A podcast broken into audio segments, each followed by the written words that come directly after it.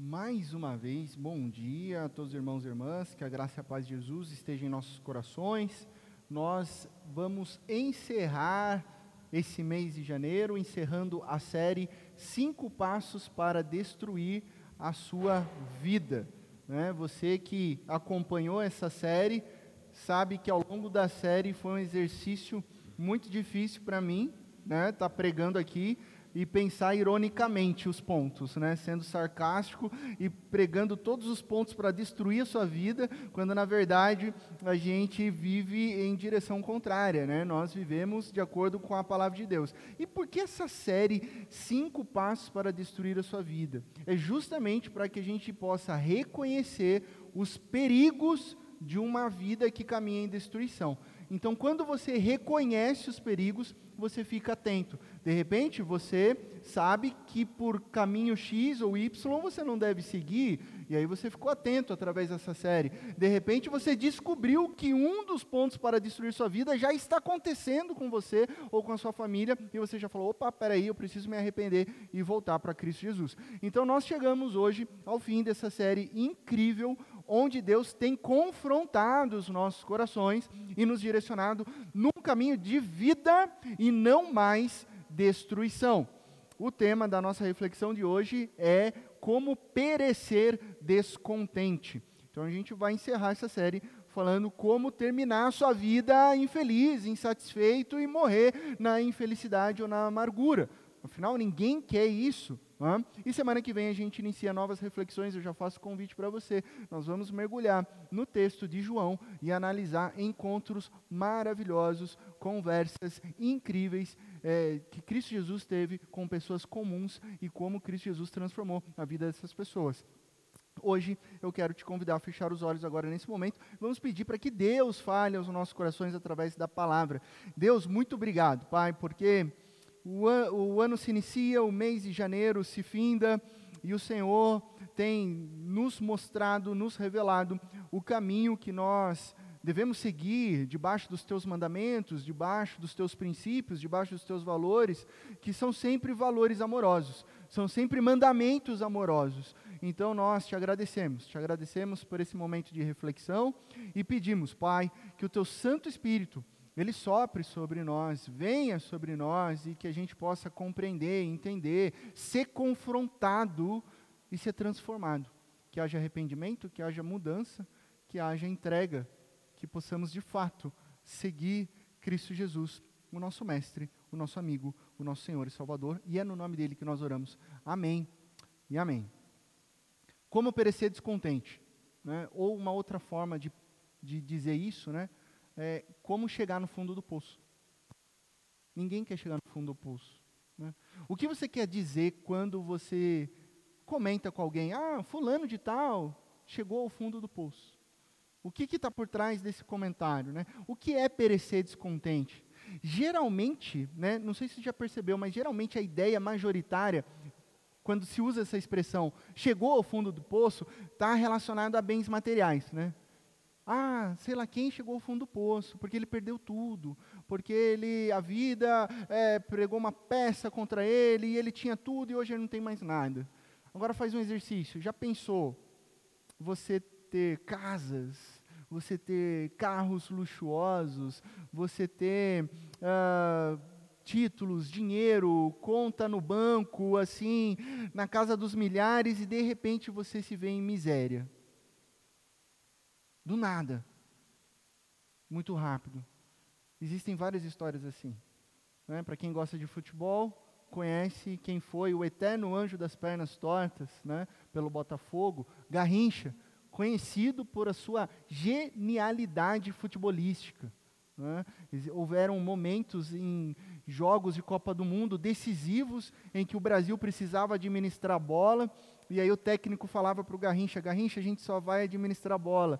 Né? E, e ao invés de ele entender que tinha que tocar a bola para o companheiro e manter o resultado, ele ficava passeando pelo campo, driblando os adversários. Garrincha foi um ícone mas Garrincha também ficou conhecido por ter perdido tudo e no final da sua vida viver de ajuda dos amigos. Ele não tinha como se sustentar. Galãs de novelas, Globo, né, como Marcos Winter, que teve que perder, teve que vender tudo, tudo, tudo que tinha. Ganhadores de Mega Sena, né? não sei se você já viu aquele, você está lá na internet e tal, daqui a pouco cinco coisas do BuzzFeed, né? Cinco ganhadores da Mega Sena que perderam tudo, né? Cinco ganhadores de BBBs que não tem mais nada, e eles sonhavam em ser milionários e perderam tudo. Existe a história do baiano Antônio Domingos, que ganhou 30 milhões de reais, um valor assim atualizado, é, na loteria em 1983. Ele ganhou 30 milhões, 30 milhões. Ele tinha 19 anos. Você já está rindo, né? Você não tinha nada, você só tinha 19 anos e você ganhou 30 milhões, né? Você não pensou em investir, né? Será que o senhor Antônio pensou em investir? Não, ele não pensou. Ele pensou em gastar. Gastou com tudo o que queria. Em seis meses, ele perdeu tudo. Recentemente, ele foi entrevistado e falaram para ele: E aí, senhor Antônio, 19 anos, você ganhou 30 milhões, em seis meses você gastou tudo. Ele respondeu é, de uma maneira simples. Ele falou assim: Hoje eu sou mais feliz do que quando eu era milionário. Hum, opa! Aí a gente chega a uma famosa pergunta. Essa que você está pensando. Quem quer ser um milionário? Não, brincadeira, não é essa pergunta, tá? É, a pergunta. A, todo mundo, a pergunta. A pergunta é: você acredita que dinheiro traz a felicidade? Você acredita que dinheiro compra a felicidade? Não é a pesquisa do Ibope, não é a pesquisa do Datafolha, mas vamos fazer uma pesquisa rápida aqui. Quem acredita que o dinheiro compra a felicidade, levante a sua mão. O dinheiro compra a felicidade, levante a sua mão. Não estou vendo nenhuma mão levantada aqui. Isso me dá uma paz no coração, porque daí parece que a gente está agora linkado e concordamos com o que o apóstolo Paulo nos diz na sua primeira carta a Timóteo, capítulo 6, verso 6 a verso 8. Olha só o que ele diz: de fato, a piedade com contentamento é grande fonte de lucro. Então, o que é lucro é piedade, é contentamento. Por quê? Pois nada trouxemos para este mundo e dele nada podemos levar. Paulo está dizendo com palavras assim bonitas, com uma palavra aqui mais formal, de que nós nascemos peladinhos de tudo, com nada, e morremos sem dente, né? A gente não leva nem o dente que nasceu durante o percurso. Então você não leva nada, por isso, olha só que incrível, tendo o que comer e com o que vestir-nos, estejamos com isso satisfeitos. Daqui nós nada levaremos, nascemos sem nada, não levamos nada, e assim, tendo o que comer, tendo o que vestir, estejamos satisfeitos. O que Paulo está dizendo aqui é algo muito profundo, é algo muito importante, é algo que já nos confronta, né? Porque, até onde eu sei, e eu estou assim, seguro, assim, de 99,9999%, de que todos vocês têm o que comer. Tem ou não tem? Eu tenho a mais absoluta certeza de que é, o seu almoço está lá em vias de acontecer, né? vai sair aqui da igreja, não sei se você vai começar a cozinhar, ou, se você, ou até você vai comer fora, se você vai comprar. Eu tenho certeza que na sua geladeira tem comida. Eu tenho certeza que você tem o que comer. Eu tenho, nós temos. Eu também tenho 99,9999 certeza de que nós temos com que nos vestir. Prova é que nós estamos vestidos aqui nessa manhã e que bom, né? Espero que você que esteja nos assistindo aqui também esteja vestido né, é, adequadamente para a transmissão do culto. Então, e mais, eu sei que você escolheu a sua peça de roupa hoje, falou assim, nossa, com que roupa eu vou? Né? e você falou assim, será que esse vai ser legal e tal? Você tem a opção.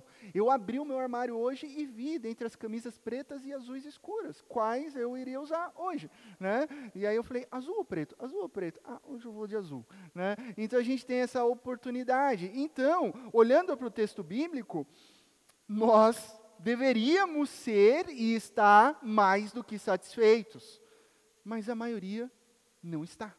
A maioria da sociedade não está. Porque sempre queremos mais.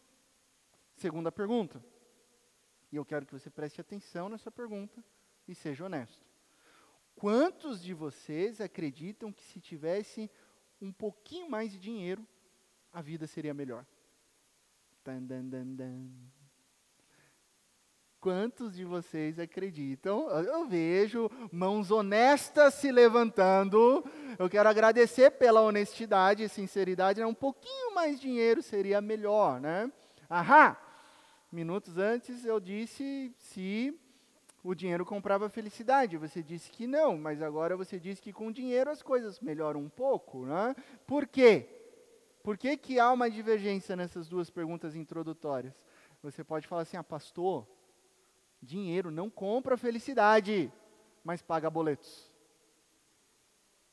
Entendi.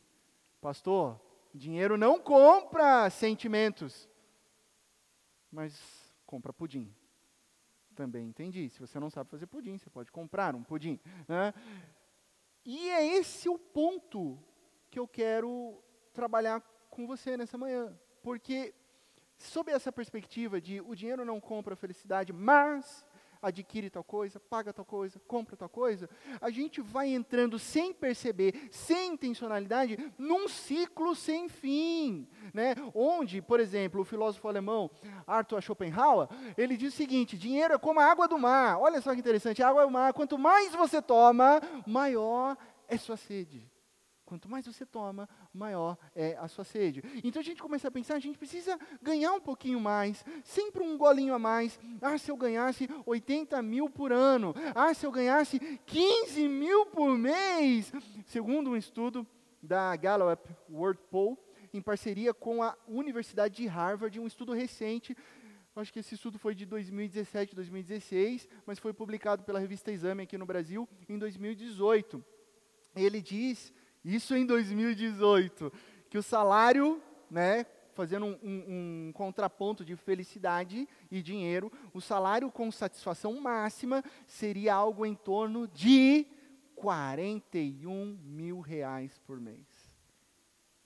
Aí você teria a satisfação máxima. O salário para o bem-estar emocional é aquele salário que, ok, estou bem, estou bem emocionalmente varia em torno de 32 mil reais por mês. E claro, o salário mínimo no Brasil, R$ 1.200, né? Então, é, por que, que eu estou usando essa, essa pesquisa aqui? Porque tem duas coisas importantes aqui. É, é claro que o salário mínimo no Brasil, e aí você não pode me entender errado aqui, dizendo que é, o dinheiro não tem a sua necessidade, porque não é isso que eu estou falando. E eu vou falar algo bem sério aqui. É, o salário mínimo no Brasil é uma vergonha, tá? É uma vergonha. É uma vergonha para um pai de família que tem que sustentar seus filhos. É uma vergonha para um senhor uma senhora que aposentaram e que precisa de dinheiro para comprar remédio e 80% da renda vai para o remédio. É uma vergonha para alguém que tem que pagar aluguel porque não tem a sua casa própria. Então, é injusto porque não tem como pagar as contas.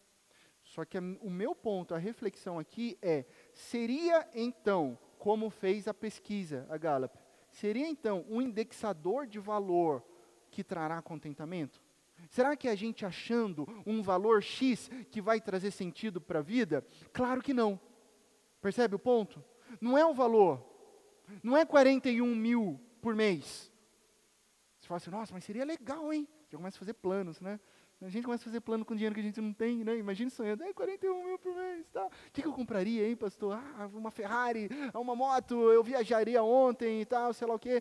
Então, é, o ponto é que Deus, Ele nos criou para sermos satisfeitos, para sermos contentes, e a palavra contente, o, o contente da Bíblia vem de contentamento, né? De completude, de integridade. Deus nos criou para sermos completos nele, satisfeitos nele porque é nele, em Deus, que nós temos tudo o que nós precisamos. Só que nós insistimos com a nossa insatisfação. É sempre querendo mais, é sempre querendo mais, nunca está bom, eu estou reclamando, é, e eu quero mais, quero mais, quero mais. E olha só o que Jesus nos ensina, numa parábola incrível, lá em Lucas capítulo 12, eu vou ler do verso 16 ao 19. Jesus conta uma história, ele diz o seguinte: a terra de certo homem rico, ele já dá uma introdução, a pessoa era rica, ela já era rica e produziu muito. Tem nenhum problema nisso.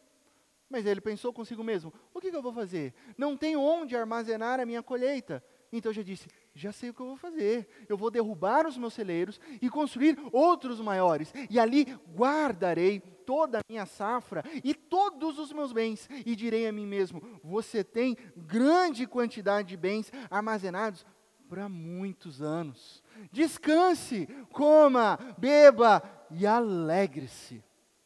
A terra desse homem produziu muito.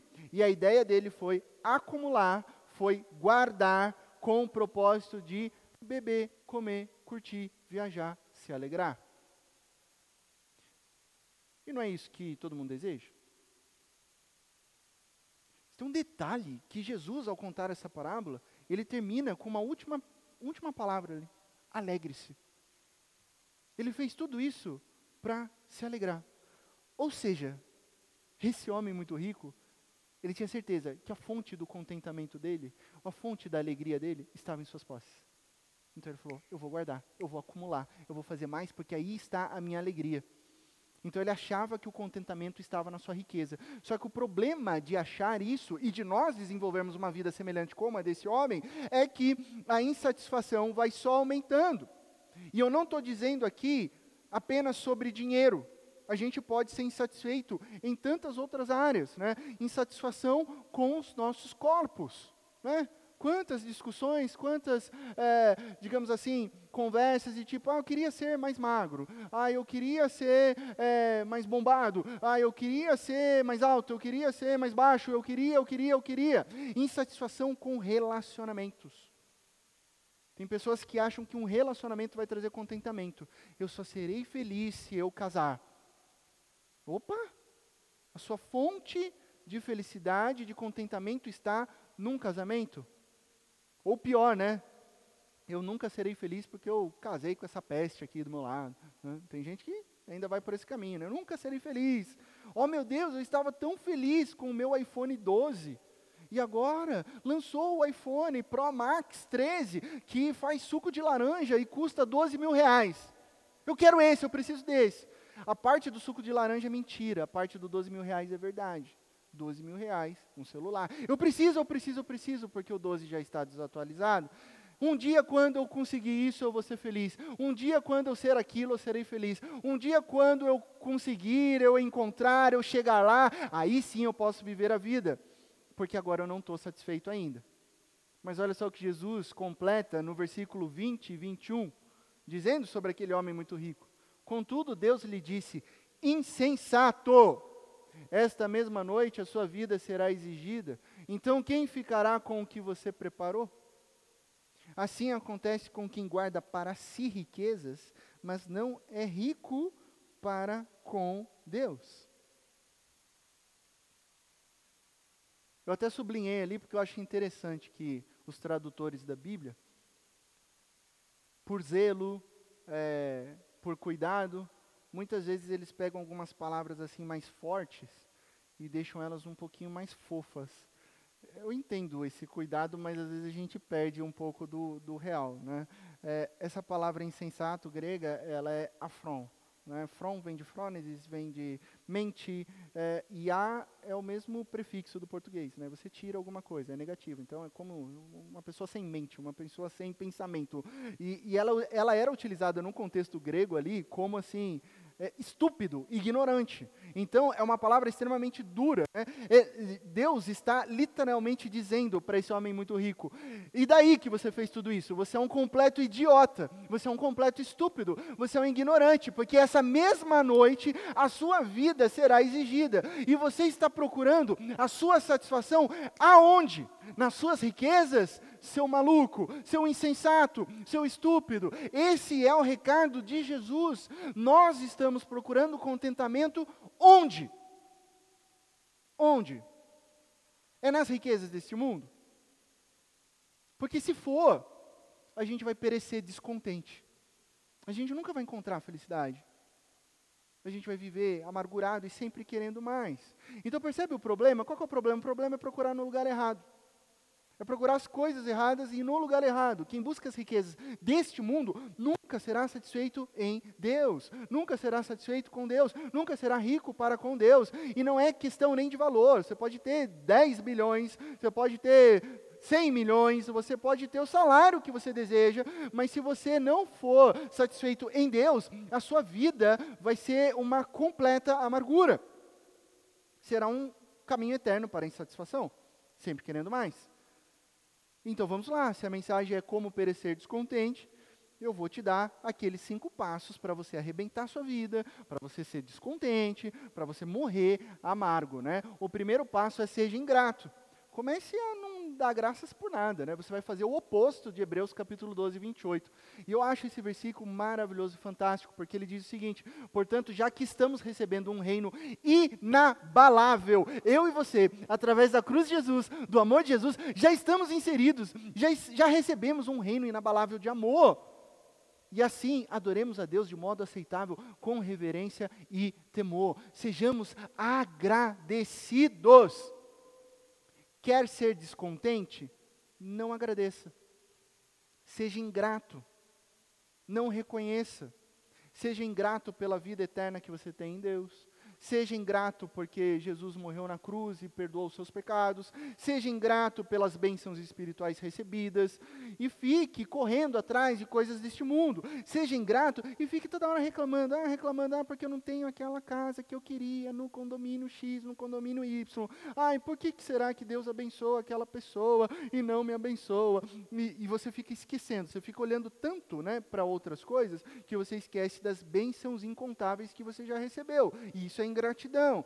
Ah, você esquece de agradecer diariamente pela saúde que você tem e que te faz chegar e estar aqui nessa manhã para louvar e adorar a Deus. Você fica reclamando do seu carro e esquece de ser grato que dentre a população mundial, você faz parte do 3% mais ricos do mundo que tem um carro e que te traz aqui. Você esquece que você é, é rico perto de toda a população e você quer viver descontente. Seja ingrato. Passo 2 você começa a comparar a sua vida com a dos outros. A Bíblia diz: não temos a pretensão de nos igualar ou de nos comparar com alguns que se recomendam a si mesmos. Quando eles se medem e se comparam consigo mesmos, agem sem entendimento. Fique se comparando e seja uma pessoa que não tem entendimento. Esse versículo ele nos ensina tanta coisa, porque além de ele ser claro, né, em falar o erro de se comparar, esse é aquele famoso verso que, raiz, você vai lembrar, que talvez a sua mãe, a sua avó, o seu pai, falavam para você quando você era criança. Ah, mas a Mariazinha tem aquele tênis, o Joãozinho tem aquele tênis, a minha sala toda tem aquele tênis, todo mundo tem aquele tênis. O que, que a sua mãe falava para você? Eu amo essa frase. Você não é todo mundo. Eu esperei o dia que a Júnia ia engravidar para um dia eu falar para minha filha: Você não é todo mundo. minha filha começou a pedir algumas coisas: Você não é todo mundo. Né? Porque quanta, parece simples, mas quanta sabedoria há nisso. É o famoso: pare de se comparar. Pare de se comparar. Você não é todo mundo. Ah, mas a casa dela é mais chique. Ah, mas o carro dele tem ar-condicionado. Ah, mas o, olha só o nível de comparação. O esposo da fulana é assim, é assado. Ah, mas olha o cabelo daquela senhora. Como que ela consegue ter aqueles cachos e eu não? Ah, mas eu queria tanto uma secadora e lavadora igual a que sei lá quem tem. Como assim? Ele ganha tudo aquilo naquela empresa. Eu sou mais qualificado, fico me matando na minha empresa e não ganho tudo isso que ele ele ganha. Como assim aquela garota tem um corpão é, e comendo chocolate todo dia, enquanto você só come veneno e não consegue emagrecer? E você fica comparando, comparando, comparando, você nunca está satisfeito. Compare a sua vida com a vida dos outros e você vai viver descontente. Passo 3. Busque as suas posses, né? as posses deste mundo, em vez de tesouros eternos. Jesus alerta. Então lhes disse: Cuidado. Esse é o versículo anterior àquela parábola. Fiquem de sobreaviso contra todo tipo de ganância. A vida de um homem não consiste na quantidade de seus bens. Jesus está trazendo um alerta. Toma cuidado. Toma cuidado com a ganância. Né? Você percebe que Jesus, ele não condena o dinheiro em si. É importante a gente falar sobre isso. Que o dinheiro, ele é neutro. Então, o dinheiro, ele pode e deve ser bênção quando ele é utilizado para a honra e glória de Deus na sua vida e na vida de outras pessoas. Assim como poder e sexo. Então a Bíblia sempre vai falar sobre sexo, poder e dinheiro. Três coisas que devem ser utilizadas para a honra e glória de Deus. Então o que Jesus está alertando é o seguinte: toma cuidado com ganância. O problema mora aí, na ganância.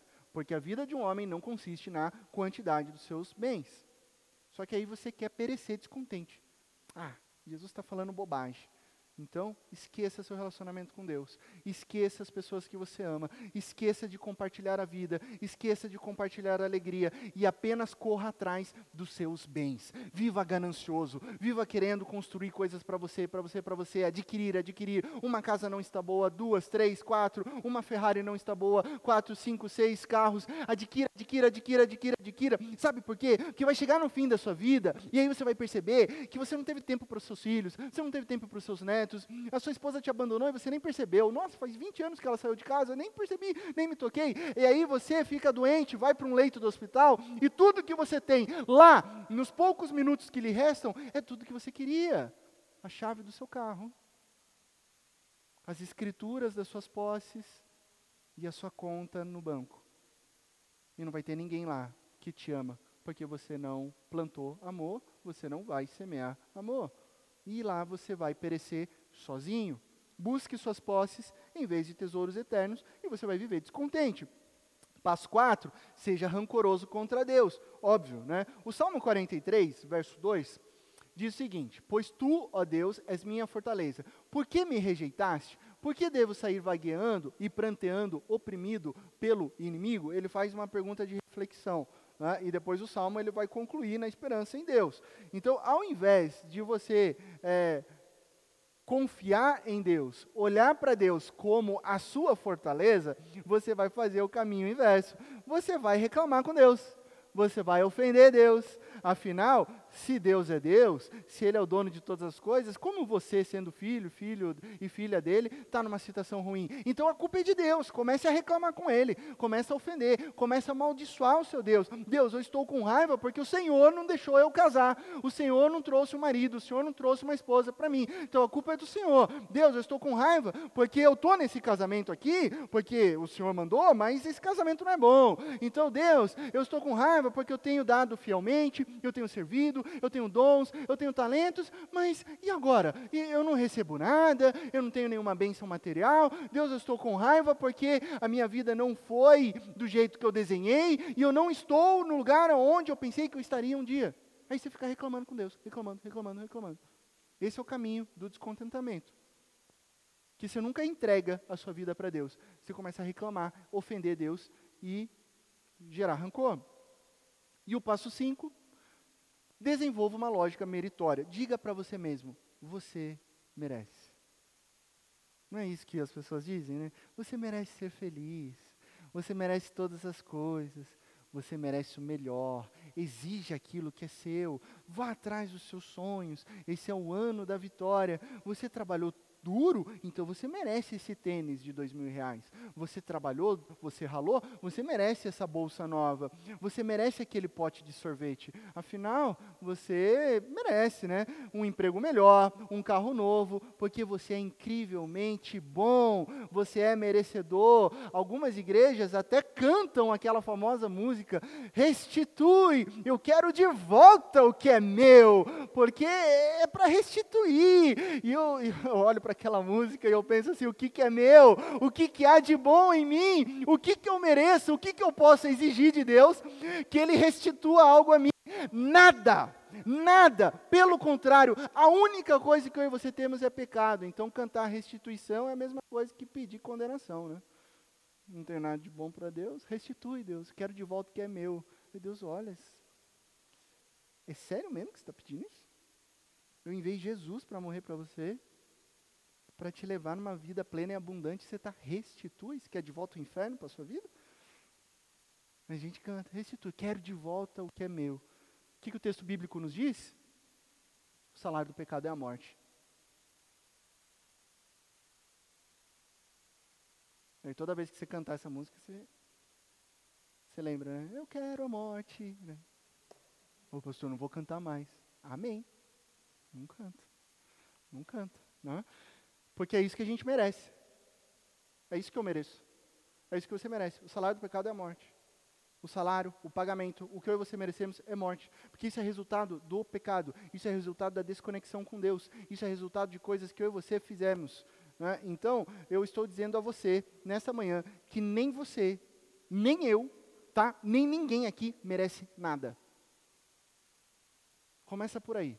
Ninguém merece nada. O que nós merecemos é morte, condenação, porque nós nos desconectamos de um Deus que é santo, santo, santo, e essa é a realidade. Você não é bom. Ah. Talvez você nunca tenha ouvido isso, mas você não é bom. Eu não sou bom. Ninguém aqui é bom. Você não é suficiente. Você não é merecedor. Você não é nada. Eu não sou nada. A Bíblia diz que nós somos miseráveis pecadores. O que a gente merece é morte. O que a gente merece é justiça.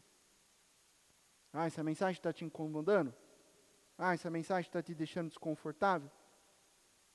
Ah, o pastor falou que eu não sou bom. O pastor falou que eu não mereço. Vou reclamar. Pastor Laci, arroba, não tô nem aí.com.br. Você escreve lá. O pastor falou que eu não sou bom. Estou nem aí. Não, o pastor que falou, reclama com a Bíblia. É a Bíblia que está falando. O salário do pecado é a morte. É o que eu mereço, é o que você merece, tá bom? Então a gente tem que aprender a assumir os nossos BOs. Esse é o problema. Então a gente precisa acordar. Esse é o caminho de desconexão. O pecado nos leva à morte. A zona de conforto nos leva à morte. E o que eu quero dizer com isso? A gente começa esse ano com uma série desafiadora. Cinco passos para destruir a sua vida. Uma série que tem nos incomodado. E essa é a minha oração. É para me incomodar, é para te incomodar. Ah, pastor, você bateu duro semana passada. Ah, pastor, semana retrasada, nossa, doeu. Tenha certeza, bateu em mim durante a semana primeiro. E forte. Mas pela graça de Jesus, eu sei que muitas pessoas estão reavaliando suas vidas. Pela graça de Jesus, eu sei que muitas pessoas já mudaram, porque voltaram para a palavra de Deus. Mas ao mesmo tempo, eu sei de pessoas que riram dessa série e falaram: Ah, pô, essa série foi legal, pastor. Puxa, que legal, você usou da ironia, ficou muito legal. Passei para um amigo meu. Outras falaram: Pô, pastor, que pancada. Puxa, série massa. Mas ainda continua vivendo do mesmo jeito incompleta destruição distante de Deus, caminhando em destruição, perecendo descontente, arruinando as suas vidas, arruinando pessoas que amam, casamentos, filhos, pais. E como isso é triste, gente, como isso é triste. Então, o ponto dessa série é, é, é, é nós tomarmos uma decisão.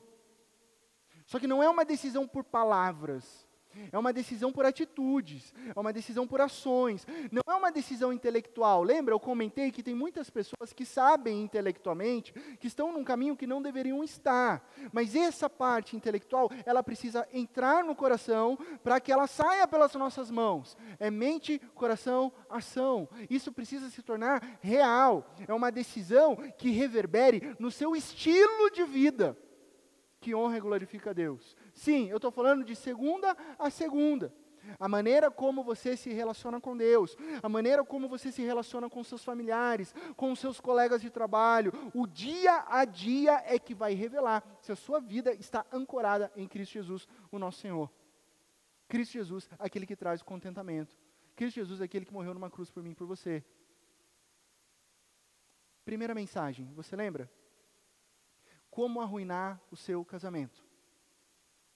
Você acredita que Deus pode ou não pode restaurar? Você acredita que Deus pode ou não pode frutificar o seu casamento? Você só tem duas respostas: ou é sim ou é não.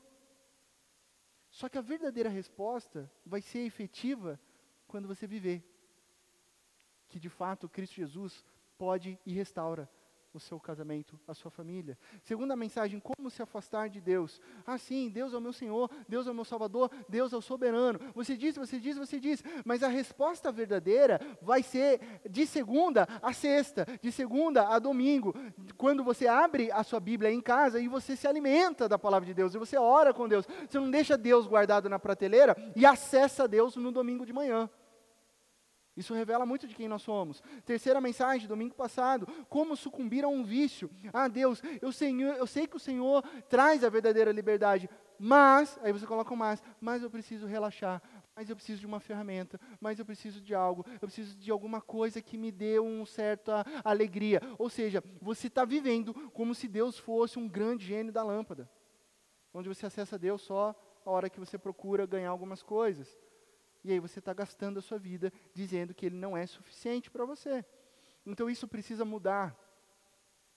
Porque a morte, ela não é um ponto final nas nossas vidas. A morte não é o desejo de Deus para a minha vida e nem para a sua vida. Olha o que Deus diz nessa manhã. A gente pega esse versículo e olha ele por completo. Pois o salário do pecado é a morte, mas o dom, o presente de Deus, que é gratuito, né? Você não precisa fazer nada. Quanto que paga para eu ter um presente de Deus? Qual que é o valor do meu dízimo para eu conseguir esse presente de Deus? É, é, é, é free, tá? É de graça. É o dom, é o presente de Deus. É presente, é vida. O que Deus quer para mim, para você, é vida. E não é uma vida simples, não é uma vida qualquer, é uma vida eterna. E essa vida eterna, ela está onde? Ela está em Cristo Jesus, o nosso Senhor. Está claro. Esse é o texto. Essa é a verdade. Essa é uma promessa. Então Deus não quer te ver na morte. Pois o salário do pecado é a morte, ok, aconteceu isso, mas o dom gratuito de Deus é vida eterna. A vida eterna vence a morte em Cristo Jesus, nosso Senhor e Salvador. Então a minha oração é que o Espírito Santo te traga luz a partir desse verso. Que o Espírito Santo abra os olhos do seu coração, para que você entenda que tudo o que você precisa para trazer alegria, paz, felicidade contentamento está em Cristo Jesus, nosso Senhor e Salvador que a fonte do seu contentamento é Cristo. Que Cristo Jesus, olha bem o que eu vou dizer, não é apenas suficiente. Cristo Jesus é mais que suficiente. A graça de Deus é muito maior que aquilo que você imagina que só Cristo Jesus que te dá uma vida maior, uma vida mais significativa, uma vida que dura eternamente por toda a, o sempre, por toda a eternidade. É vida plena, é vida abundante, é vida inesgotável. E aí você começa a pensar que nada, absolutamente nada desse mundo vai te trazer completude, vai te trazer inteireza, vai te trazer contentamento, mas tudo tudo, tudo, tudo que você precisa está em Cristo Jesus.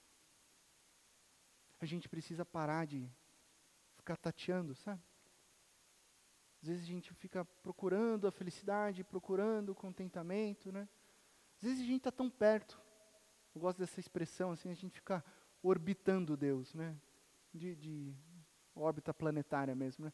A gente fica dando volta, assim, Deus, assim, tipo, a gente passa perto de Deus, assim, a gente não se entrega, a gente fica tão perto e tão distante, tão perto e tão distante.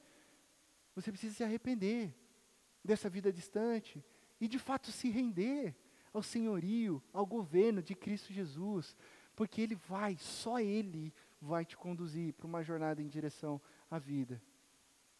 Por isso que Paulo diz: existe o segredo de viver contente. Claro que existe. Ele diz isso lá na carta aos, Filipenses. O segredo de viver contente é estar fortalecido e alegre em Cristo Jesus. Qual que é o segredo do contentamento? É você viver tudo posso naquele que me fortalece. Então esse é o segredo. Não são coisas, não são riquezas, não são posses, não são títulos, mas sim estarmos unidos, seguros e alicerçados em Cristo Jesus. Eu termino com uma última pergunta dessa mensagem, mas que também é de toda a série. E a última pergunta é: eu preciso da sua honestidade aqui. Quem aqui quer viver contente viver satisfeito, levante as suas mãos. Os sociólogos e filósofos, independente de crenças, eles dizem: todo mundo está buscando a felicidade. E está. Todo mundo está buscando satisfação e contentamento. Você quer viver isso? Eu quero, nós queremos. A resposta está na palavra de Deus. Ponha a palavra de Deus em prática. Filipenses capítulo 4. Finalmente, irmãos. Olha que texto belo. Finalmente. Tudo o que for verdadeiro, tudo que for nobre, tudo que for correto, tudo que for puro, tudo que for amável, tudo que for de boa fama, se houver algo de excelente ou digno de louvor, pensem nessas coisas. Movimento intelectual. Ponto. Paulo continua da intelectualidade vai para a ação. Ponham em prática. Não deixe aquilo só na sua mente, mas deixe isso reverberar no estilo de vida. O que vocês aprenderam, o que vocês receberam, o que vocês ouviram e viram em mim. E, e Paulo diz isso por quê? Porque ele fala antes, de meus imitadores, porque eu sou imitador de Cristo Jesus. Então o que a gente aprende de Jesus, o que a gente recebe de Jesus, o que a gente ouve nessa manhã a respeito de Cristo Jesus, ponham em prática. E o que, que vai acontecer?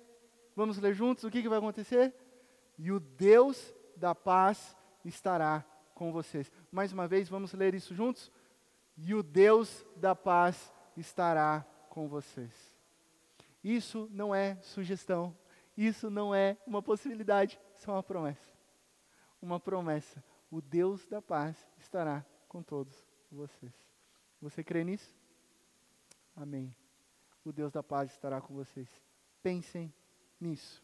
Ponham em prática. Vivam satisfeitos em Cristo Jesus. Feche os teus olhos. Diante dessa palavra, eu vou repetir o verso bíblico para que ele reverbere no seu coração e que o Espírito Santo conduza você a viver a prática diária da palavra de Deus. É isso que Jesus te diz nessa manhã tudo o que for verdadeiro, tudo o que for nobre, tudo o que for correto, tudo o que for puro, tudo o que for amável, tudo o que for de boa fama, se houver algo de excelente ou digno de louvor, pensem nessas coisas. Ponham em prática tudo que vocês aprenderam, receberam, ouviram e viram em mim. E o Deus da paz estará com vocês.